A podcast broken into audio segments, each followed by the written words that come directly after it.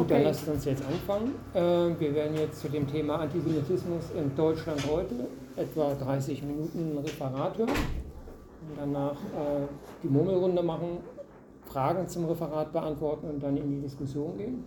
Mein Name ist Jürgen, Jürgen Ehlers, ich komme aus Frankfurt und bin dort aktiv in der Linken im Kreisverband und äh, kümmere mich dort um das Thema Wohnen und so weiter.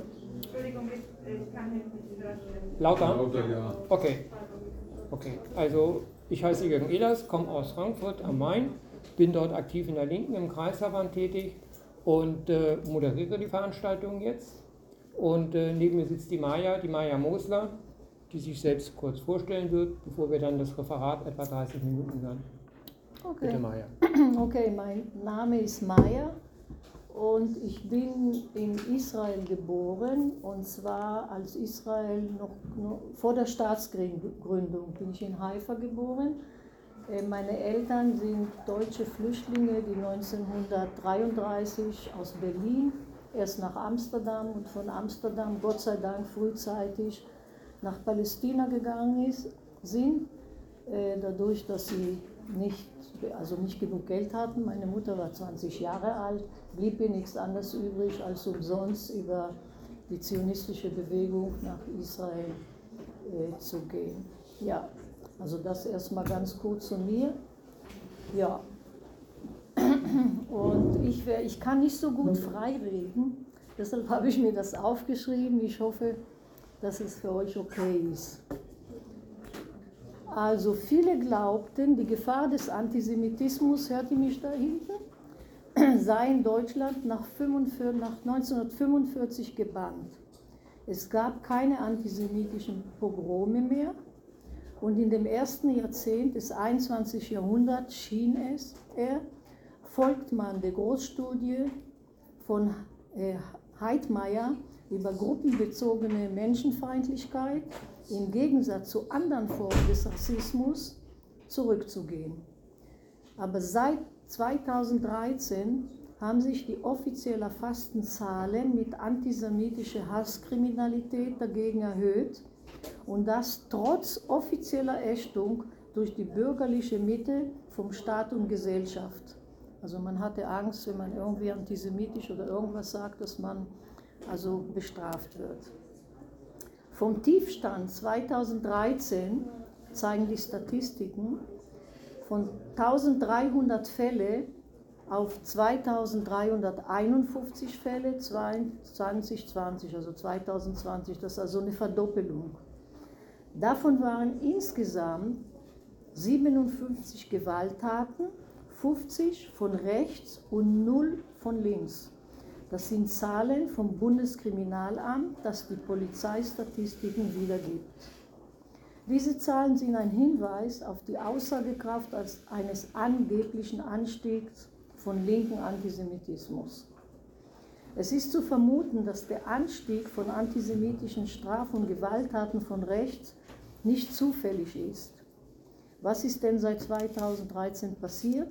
Ganz kurz, das war das Jahr, das äh, war politisch durch die Gründung der AfD und die Entstehung einer breiten rassistischen Bewegung, die, ist, äh, die gesagt hat, dass Europa islamisiert wird.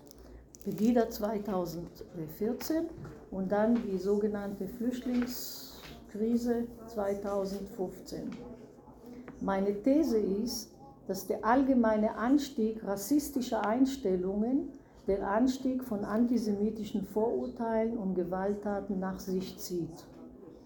Wie stark ist der Antisemitismus heute in Deutschland und welche Form nimmt er an? Die Antwort auf diese Frage ist natürlich davon abhängig, wie Antisemitismus definiert wird. Im neuesten Bericht des Bundesverfassungsschutzes, das heißt Lagebericht des Antisemitismus 2021, wird von sechs Ausprägungen des Antisemitismus ausgegangen. Neben einem rassistischen, was ich sagen würde, auch klassischem Antisemitismus, wäre noch religiöser Antisemitismus, sozialer Antisemitismus, politischer Antisemitismus, sekundärer Antisemitismus und antizionistischer Antisemitismus genannt.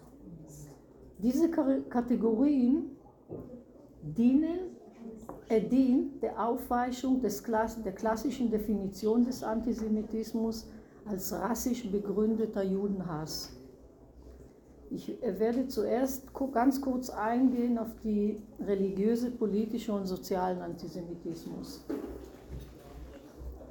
Diese sind eigentlich Vorurteile gegen Jüdinnen und Juden, die im Laufe des Mittelalters entstanden sind und bis heute von Antisemitismus mal weniger, mal mehr vertreten werden.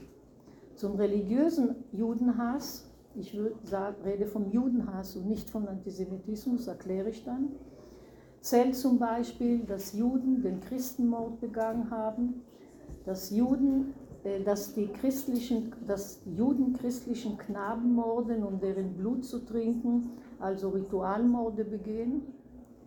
Zum sozialen Antisemitismus zählt zum Beispiel, dass Juden unproduktiv seien, dass sie sich in der Börse herumtummeln, dass sie Wucher betreiben, dass sie betrügen und ausbeuten. Und zum politischen Judenhass gehört zum Beispiel, dass Juden nach der Weltmacht streben. Dabei beziehen sie sich auf die sogenannten Protokolle der Weisen von Zion. Ähm, dazu will ich sagen, dass diese drei Kategorien gehören eigentlich nach der Definition, die inzwischen also auch in der Wissenschaft akzeptiert wird, des Antijudaismus und nicht zum Antisemitismus. Äh, und zwar deshalb, weil in dieser Phase bis zum 19. Jahrhundert im Mittelalter, als diese äh, Vorurteile entstanden sind, äh, konnten äh, Juden äh, sich also eine, eine, eine andere Religion annehmen und wenn sie eine andere Religion angenommen haben, äh, konnten sie sich vor Verfolgung retten und wurden in der Regel auch, wenn sie es wollten, von der, von der christlichen in eine christliche Gemeinschaft integriert. Der Rassist, wir nehmen die weitere Kategorie, der rassistische Antisemitismus des 19. Jahrhunderts, äh, der 19. Jahrhundert entstand, definiert Jüdinnen und Juden als minderwertige Rasse. Und das ist der große Unterschied zwischen dem religiösen und dem vorherigen Rassismus, von dem dem Judenhass, zu diesem Rassismus. Das, gehört, das ist der klassische Rassismus. Also als Beispiel zum Beispiel De Luega, ein Rassist, der Bürgermeister von Wien, der zwischen 1986 und 19, nee, 1896 und 1912 in Wien regierte und ein Antisemit war, sagte zum Beispiel einmal Jude, immer Jude. Das heißt, man kann, man kann das nicht ablegen. Ne? Das ist eine Rasse und keine Religionszugehörigkeit. Bei der durch die Nazis 1939 durchgeführte Volkszählung musste jeder ein Blatt ausfüllen, in der die Religionszugehörigkeit seiner vier Großeltern äh, angeben musste. Danach haben dann die Nazis die Ausprägung der Jüdischkeit kategorisiert, was Folgen auch für den Grad der Verfolgung war. Also hat man vier jüdische Großeltern, war man Volljude, hat man zwei, war man Halbjude, hat man eins, ist man Vierteljude. Nach der jüdischen Religion ist das völlig unsinnig, also unsinnig, man ist entweder Jude oder man ist keiner. Und zwar bezieht sich das in der Regel, also nach der jüdischen Religion, nach der Religionszugehörigkeit der Mutter. Ja, weit, weitere zwei Kategorien standen in dieser, in dieser Lage des, äh, des Verfassungsschutzes, und zwar der sekundäre Antisemitismus und der antizionistische Antisemitismus. Der sekundäre Antisemitismus äh, bezieht sich hauptsächlich auf die Schuldabwehr der Deutschen. Das heißt, man möchte nicht mehr an den Holocaust und an den Dritten Reich erinnert werden. Also man soll einen Strich, Schlussstrich machen. Oder relativiert die Schuld, indem man das Leid der Deutschen im Weltkrieg im Verhältnis zum Holocaust stellt. Oder kritisiert die Wiedergutmachung als ungerechtfertigt oder zum Beispiel werfen den Juden vor, dass sie mit dem Holocaust die israelische Politik in Israel rechtfertigen. Dazu möchte ich noch mal was sagen, dass die Neuerfindung des Antisemitismus als vom Rassismus weitgehend getrennte Ideologie hat freilich auch einen wahren Kern. Der alte, offene, rassistische Antisemitismus hatte es nach dem Holocaust, dem Zweiten Weltkrieg, nötig, sich zu verstecken. Es ist nicht, äh, der Antisemitismus als solcher kann nicht verschwunden sein. Es waren damals noch 10 Millionen Mitglieder der Nazi-Organisation, die in die Nachkriegszeit äh, also mitgegangen sind sozusagen und die sind nicht verschwunden. Der Antisemitismus wurde also anders als vor 1945 und anders als in der Kaiserzeit oder in der Weimarer Republik von der bürgerlichen Mitte, Mitte geächtet und teilweise auch auf, nach Strafe gestellt, zum Beispiel wenn man den Holocaust geleugnet hat. Antisemiten haben und heute auch noch Codes, sprachliche Codes entwickelt. Man redet, wenn man zum Beispiel von den Rothschild redet, dann weiß jeder, aha, das sind die Juden. Oder der Orban hat, ich glaube, 2015, als die Flüchtlingswelle, die islamische Flüchtlingswelle nach äh, Europa kam, Soros war ein äh, äh, amerikanisch-ungarischer jüdischer Milliardär und der Orban hat ihm äh, vorgeworfen, dass er mit seinem Geld die Umvolkung Europas finanziert. Das heißt, dass er absichtlich die Islamisten und nicht die Islamisten, die, Flüchtlinge. Ist, die Flüchtlinge. Flüchtlinge islamischen Glaubens halt nach äh, Europa und auch nach Deutschland bringt. Das haben dann die AfD übernommen und haben gesagt, die Umvolkung Deutschland wird auch von dem Soros finanziert. Oder zum Beispiel wird geredet von der Ostküste Amerikas. Und jeder weiß, also unter den Eingeweihten, dass wenn man von der Ostküste redet, dass man das jüdische Finanzkapital meint. Also das sind so versteckte Codes, die im Grunde genommen eine Wiederholung der antisemitischen Stereotypen, also die Juden, die Juden als Strippenzieher, die Geldjuden ne, als Strippenzieher. Der äh, Theodor W. Adorno, ein Soziologe, ein Frankfurter Soziologe, der auch emigrieren musste, weil er jüdisch war und dann in den 50er Jahren wieder zurückkam nach Deutschland, äh, hat für diese Neuformierung des Antisemitismus, also diese Codes und versteckten Antisemitismus, hat er den Begriff Kryptoantisemitismus benutzt. Krypto meint geheim, verborgen und in Kombination mit Antisemitismus bedeutet es, die Verkleidung des alten rassistischen motivierten Judenhass, um der politischen Sanktionierung zu entgehen, also nicht bestraft zu werden. Die Umdefinition des Anti, jetzt möchte ich zu dem, zu dem sechsten, äh, sechste, wie sagt man, Beschreibung des, äh, der, der, äh, na, der, warte mal, der äh, Bericht des, Verfassung, des Bundesverfassungsschutzes gehen, und zwar die, den antizionistischen Rassismus. Die Umdefinierung des Antizionismus, Antisemitismus hat ihren vorläufigen Höhepunkt mit der Annahme der IHRA-Definition des Antisemitismus durch den Deutschen Bundestag 2019 erreicht. Sie lautet, ich zitiere, Antisemitismus ist eine bestimmte Wahrnehmung von Juden, die sich als Hass gegenüber Juden ausdrücken kann. Der Antisemitismus richtet sich in Wort und Tat gegen jüdische, nichtjüdische Einzelpersonen und oder deren Eigentum sowie gegen jüdische Gemeinde, Institution oder religiöse Einrichtung. Zitat Ende.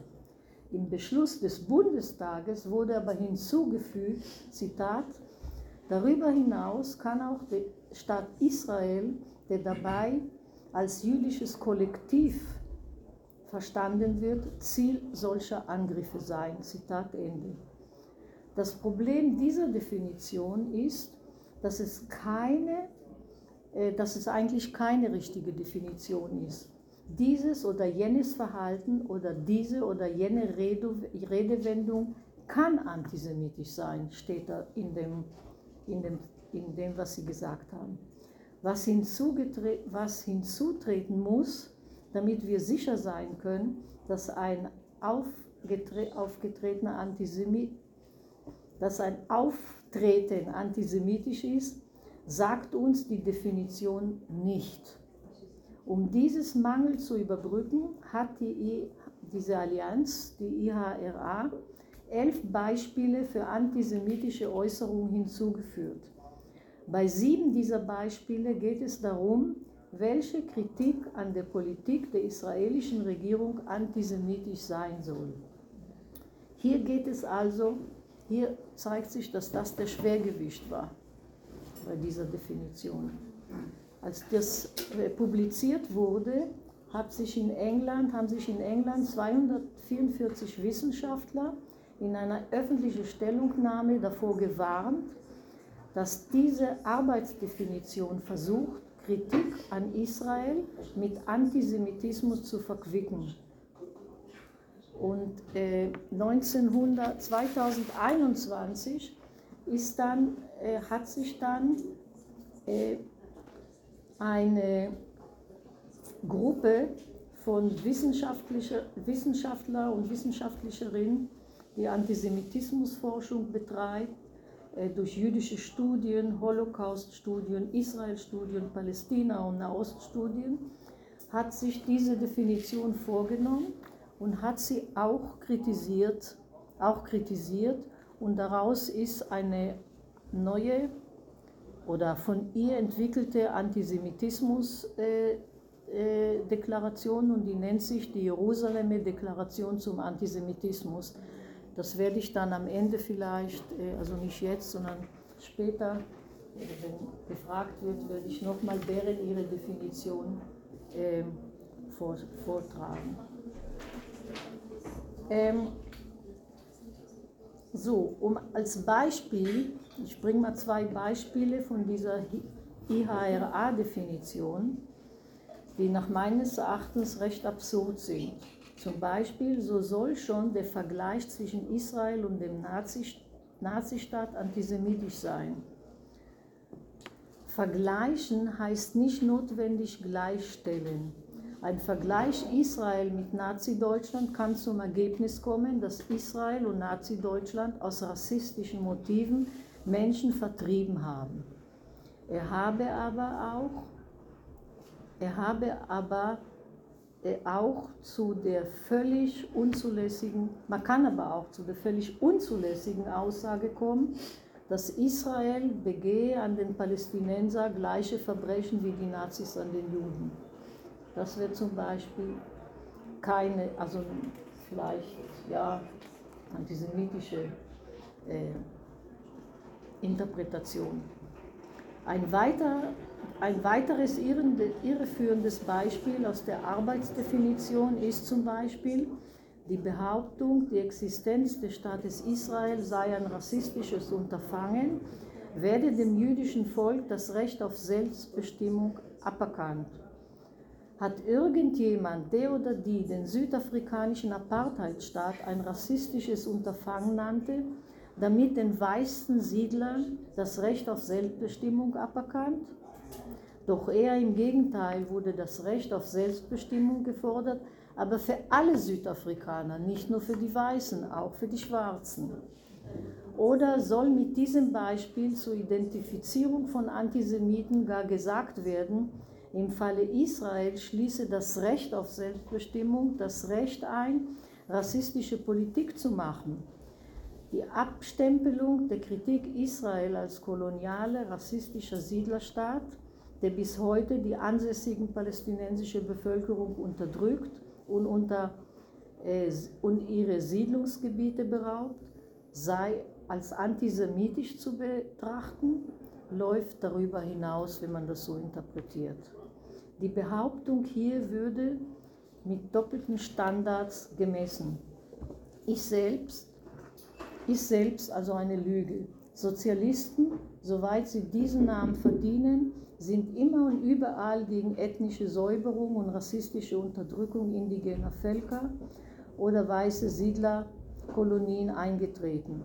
Die Logik derer sich die Autoren und Vertreter die IHRA-Definition bedienen, ist wohl die, dass der Staat Israel das Recht auf Verdrängung der indigenen Bevölkerung hat, weil auch andere Staatsgründungen mit Ungerechtigkeiten und Krieg einhergingen. Dazu möchte ich sagen, ich kann mich erinnern, dass ich mit meiner Mutter oft diskutiert habe über die Situation der Palästinenser äh, in Israel. Die hat mir auch zugestimmt, dass Unrecht vergeht, aber sie hat immer gesagt, warum sollen wir besser sein als die anderen? Das heißt, was schon einmal ein Verbrechen war, gibt aber noch lange niemandem das Recht, mit Hinweis auf Gleichbehandlung das gleiche Verbrechen zu verüben. Ja. So kommen in den Antisemitismusforschungen absurde hohe Zahlen bei Umfragen zustande, wenn sie sich an den erweiterten IHRA-Definitionen zur Ermittlung antisemitischer Einstellungen orientieren. In der Bielefelder Studie, die nennt sich FES, Bitte-Studien von 2016, lagen bei Fragen über klassischen Rassismus, also harte rassistische Einstellungen, die Zustimmung zwischen 2 und 8 Prozent, also den Item, das man den äh, Befragten vorgelegt haben. Dagegen war die Zustimmung zu Fragen zum Beispiel über Israel bezogene Antisemitismus zwischen 20 und 40 Prozent.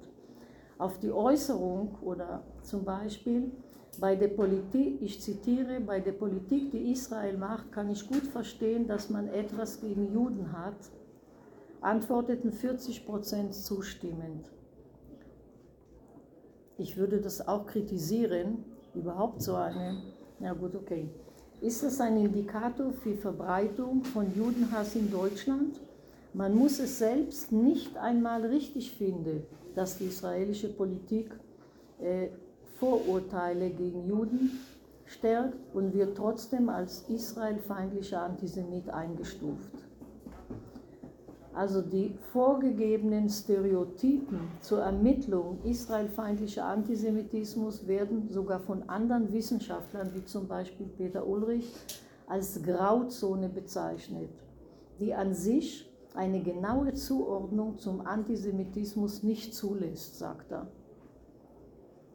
Aber so kommen absurde 40 Prozent israelfeindliche Antisemiten in Deutschland zusammen. Die Absurdität solcher Werte wird deutlich, wenn man zugleich fest erfährt, auch in Statistiken, dass nur 5% aller Deutschen etwas gegen jüdische Nachbarn haben, während bei gleichen Erhebungen sind die Zuneigung gegen sind die Roma Nachbarn oder gegen muslimische Nachbarn oder gegen Flüchtlinge, Flücht, islamische Flüchtlinge Nachbarn viel, viel höher. Langzeitstudien dreier unabhängiger Institute über die Entwicklung des klassischen Antisemitismus im Zeitverlauf zwischen 2002 und 2015 zeigen übereinstimmend ein kontinuierlicher Rückgang, was wir auch schon vorhin gesagt haben, bis 2013, 15 von 12,7 Prozent auf 5,8 oder von 9,3 auf 4,8 Prozent. Horst Hänisch kommt in seiner demnächst erscheinenden Studie über den linken Antisemitismus zu der Aussage, entweder stimmt etwas mit diesen Werkzeugen, das heißt mit diesen Erhebungen, mit diesen Studien nicht, oder der Antisemitismus ist nicht mehr das, was er einmal war. Also einmal der klassisch rassistische und heute die viele neue Antisemitismen, die dazu hinzugefügt werden, gefügt wurden. Rolf Verleger, ein ehemaliges Mitglied des Zentralrats der Juden in Deutschland, weist in diesem Zusammenhang zusätzlich darauf hin, dass der Antisemitismus in der Zeit nach 1949 geborene Bevölkerung zurückgeht. Gefragt wurde nach Zustimmung, ob Juden zu viel Einfluss auf die Welt hätten, teilweise selbst für ihre Verfolgung verantwortlich seien und ihren Opferstatus finanziell ausnutzen. Von, von den Gefragten, die äh, um 1930 geboren waren, haben 10% diese Aussagen bejaht. Aber von denjenigen, die 1980 geboren waren, waren das nur noch 2,5 Prozent, die dem zugestimmt haben. Der Rückgang des Antisemitismus sollte aber nicht zu der Annahme führen, die man bei Rolf Verleger heraushören kann, nämlich die Gefahr eines neuen jüdischen Holocaust werde eher geringer. So wenig wie eine Zunahme des Antisemitismus unvermittelt auf eine Holocaust-Gefahr schließen ließe, so wenig verringert der Rückgang des Antisemitismus diese Gefahr. Schließlich war Deutschland 1933 das am wenigsten antisemitisches Land in Europa, wenn man von Italien absieht. Und dennoch ist es in Deutschland geschehen.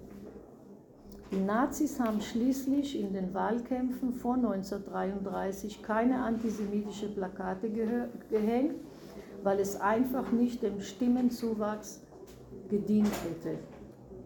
Mein Großvater, Onkel und Tanten die lebten damals alle in Berlin, haben es alle für, für, für nicht möglich gehalten, dass Hitler und die Nazis ihren Vernichtung Antisemitismus, was Hitler also in meinem Kampf angekündigt hatte, umsetzen könnte. Sie sind auch deshalb alle im Konzentrationslager vernichtet worden, weil sie hier in Europa geblieben sind. Die Juden waren in Deutschland der Reichsrepublik so gut integriert wie in keinem anderen europäischen Staat. Was ist passiert? Hol also man könnte sagen, der Holocaust geschah nicht, weil die Mehrheit der Deutschen ihm zugestimmt hätten, wie es Daniel Goldhagen in seinem Buch Hitlers willige Volksvollstrecker behauptet, sondern der Holocaust hatte drei Voraussetzungen, die alle drei in den 30er Jahren zu gleicher Zeit in Deutschland eintraten. Erstmals, das erste war die Herausbildung einer faschistischen Massenpartei, die NSDAP, auf der ideologischen Basis eines Vernichtungsantisemitismus, also eliminatorischer Antisemitismus. Das zweite, was war, die, die politische Machtergreifung dieser Partei 1933 nur in Deutschland gelangte der Vernichtungsantisemitismus an die Staatsmacht. Und das Dritte, was wichtig war damals, die Unterwerfung des bürgerlichen Beamtenstaates unter die Macht der Nazis. Ohne die Zuarbeit des Beamtenapparates hätte der Holocaust in seiner perfektionistischen Form als industrieller Massenmord nicht stattfinden können. Zur Entstehung des äh, Vernichtungsantisemitismus als politische Strömung in Deutschland ist, sage ich ganz kurz, ist Folgendes zu sagen. Mit Reichsgründung 1871 gewährte der halbautoritäre Kaiserstaat unter Otto von Bismarck äh, Führung, also unter seiner Führung den Juden in Deutschland gleiche Staatsbürgerrechte. Kurz darauf, also zwei, drei Jahre später, 1873, 1873 kam es in Deutschland zu einem Börsenkrach und einer langaltenden Stagnationskrise der Wirtschaft, die zu Verarmut, Verarmut weiterer Teile des Proletariats und des Kleinbürgertums führte. Politisch führte die Krise zum Aufschwung der damals noch revolutionären Sozialdemokratie. Als Gegengewicht schürten bürgerlich, bürgerliche Prominente wie der Richard Wagner oder der historische Treitschke oder einer, der heißt Mar und Lagau, also mehrere äh, antisemitische Vorurteile äh, und kaisertreue Konservative unter den Hofprediger äh, Stöcker gründeten 1878 eine christlich-soziale Arbeiterpartei auf der Basis eines gemäßigten Antisemitismusprogramms mit folgender Forderung, lese ich mal, damit man ein bisschen versteht, was heißt Das heißt gemäßigt und das heißt nicht gemäßigt. Also die Forderung, die fordern, die Zuwanderung ausländischer Juden nach Deutschland einzuschränken oder ganz zu verhindern, die Zahl jüdischer Richter zu beschränken, Juden von allen hoheitlichen Positionen auszuschließen. Des Weiteren sollten Juden nicht mehr als Lehrer an Volksschulen beschäftigt werden und ihre Zahl als Lehrer an Hochschulen eingeschränkt werden, sowie für jüdische Bevölkerung wieder eine Bevölkerungsstatistik einzuführen. Das heißt, immer zu gucken, wie viele Juden gibt es, was machen sie, wo sind die, wie können wir das einschränken. Die Stöckerpartei scheiterte in Berlin und anderen Großstädten am erbitterten Widerstand der Sozialdemokratie. Sie fand aber Anhänger unter kleinbürgerlichen Milieus, vor allem in ländlichen Gebieten, die Stöckers mäßigten Antisemitismus scharf kritisierten und ihn radikalisierten. Sie knüpfen an den religiös motivierten Judenhass der vorkapitalistischen Zeit, das ich vorhin erklärt habe oder beschrieben habe, äh, des Mittel, der mittelalterlichen Epoche. Ihre Kampfparolen waren gegen Juden und gegen Junker auch als ein Vorgriff auf den antikapitalistischen Antisemitismus der Nazis. Der Vernichtungsantisemitismus hatte sich als politische Strömung also bereits vor der Jahrhundertwende von 1900 Jahrhundert herausgebildet. Schon vor 1900 wurde Juden in politischen Versammlungen auf Flugblätter und Zeitungsartikel als Wucher, wuchende Ungeziefer bezeichnet, das man zertreten müsse oder als Trichien und Bazillen, die es zu vernichten gilt. Doch erst mit dem Nationalsozialismus wurde diese Denkweise zur Ideologie eines Staates, der zuerst den Willen hatte und dann auch die Macht gewann, die Vernichtungsvorstellung in die Tat umzusetzen. Die politische und wirtschaftliche Entwicklung der letzten zehn Jahre, ich komme jetzt auf jetzt, letzten zehn Jahre in Deutschland, gibt keinen Anlass zur Entwarnung. Die erste Voraussetzung zu einer Neuauflage eines Holocaust, die Entstehung einer faschistischen Partei auf der ideologischen Basis eines Vernichtungsantisemitismus, vollzieht sich gerade von, vor unserem Auge, wenn es nicht gelingt, diese noch rechtzeitig zu stoppen. Und damit meine ich die AfD, die immer unter der Führung von Höcke immer radikaler radikaler wird und auch in dem Sinn antisemitisch, wobei sie das nicht offen so zeigen und sagen, weil sie wissen, dass sie dann vom Verfassungsschutz beobachten, dass sie eh beobachtet werden und dass sie vielleicht dann noch verboten wird wie die NPD.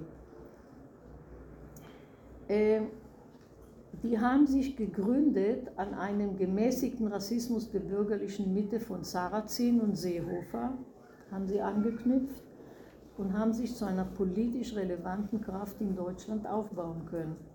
Die AfD klingt zwar im Vergleich zu den radikalen kleinbürgerlichen Rassismus von 1890 oder zu Hitlers Mein Kampf gemäßigter, aber ihr Programm und ihre Reden, festgeschriebene Erzählung von einer drohenden Umvolkung und vom Völkermord gegen die Deutschen und von einer bevorstehenden Islamisierung Deutschlands durch den amerikanisch-ungarischen Judenmilliardär Georg Soros hat alle Zutaten eines Vernichtungsrassismus, der sich auch gegen die vermeintlichen jüdischen Hintermänner richten wird.